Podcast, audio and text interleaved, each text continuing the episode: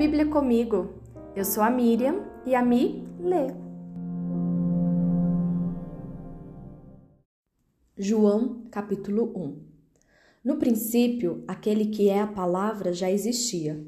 A palavra estava com Deus e a palavra era Deus. Ele existia no princípio com Deus. Por meio dele, Deus criou todas as coisas e sem ele nada foi criado. Aquele que é a palavra possuía a vida e sua vida trouxe luz a todos. A luz brilha na escuridão e a escuridão nunca conseguiu apagá-la. Deus enviou um homem chamado João para falar a respeito da luz, a fim de que, por meio de seu testemunho, todos crescem. Ele não era luz, mas veio para falar da luz. Aquele que é a verdadeira luz que ilumina todos estava chegando ao mundo. Veio ao mundo que ele criou, mas o mundo não o reconheceu. Veio ao seu próprio povo e eles o rejeitaram. Mas a todos que creram nele e o aceitaram, ele deu o direito de se tornarem filhos de Deus. Estes não nasceram segundo a ordem natural, nem como resultado da paixão ou da vontade humana, mas nasceram de Deus.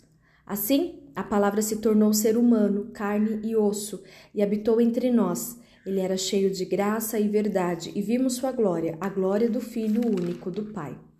João deu testemunho dele quando disse em alta voz: Este é aquele a quem eu me referia quando disse: Alguém virá depois de mim, muito mais poderoso que eu, pois existia muito antes de mim. De sua plenitude, todos nós recebemos graça sobre graça. Pois a lei foi dada por meio de Moisés, mas a graça e a verdade vieram por meio de Jesus Cristo. Ninguém jamais viu a Deus, mas o Filho único que mantém comunhão íntima com o Pai o revelou. Este foi o testemunho de João, quando os líderes judeus enviaram de Jerusalém sacerdotes e levitas para lhes perguntar: Quem é você?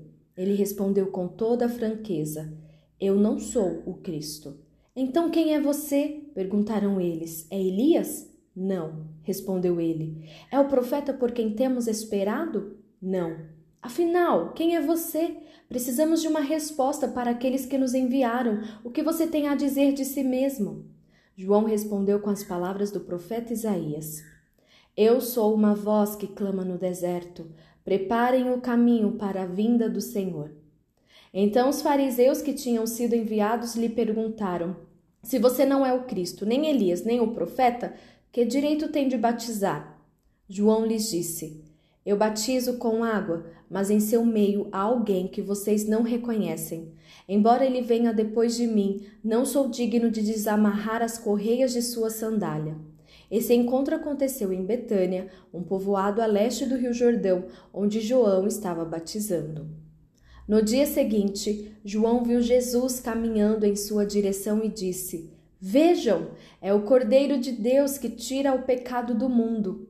Era a ele que eu me referia quando disse: Um homem virá depois de mim, muito mais poderoso que eu, pois existia muito antes de mim. Eu não o conhecia, mas vim batizando com água para que ele fosse revelado a Israel. Então João deu o seguinte testemunho: Vi o Espírito Santo descer do céu na forma de uma pomba e permanecer sobre ele. Eu não sabia quem ele era, mas Deus me enviou para batizar com água. Disse-me: Aquele sobre o qual você vir o Espírito descer e permanecer, esse é o que batizará com o Espírito Santo. Eu vi isso acontecer e, portanto, dou testemunho que, de que ele é o Filho de Deus. No dia seguinte, João estava novamente com dois de seus discípulos. Quando viu Jesus passar, olhou para ele e declarou: Vejam, é o Cordeiro de Deus.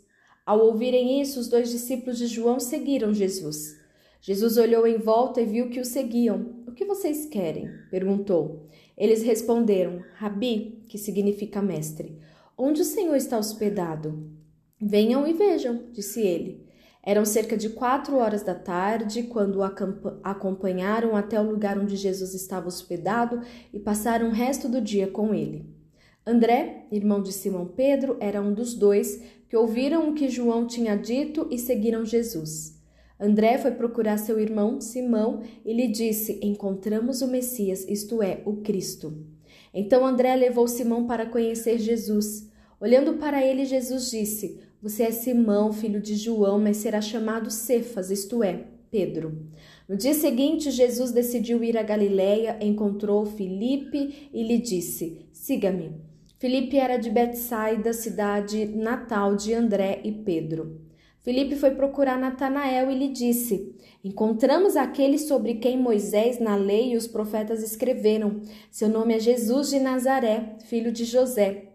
Nazaré, exclamou Natanael. Pode vir alguma coisa boa de Nazaré? Venha e veja você mesmo, respondeu Filipe.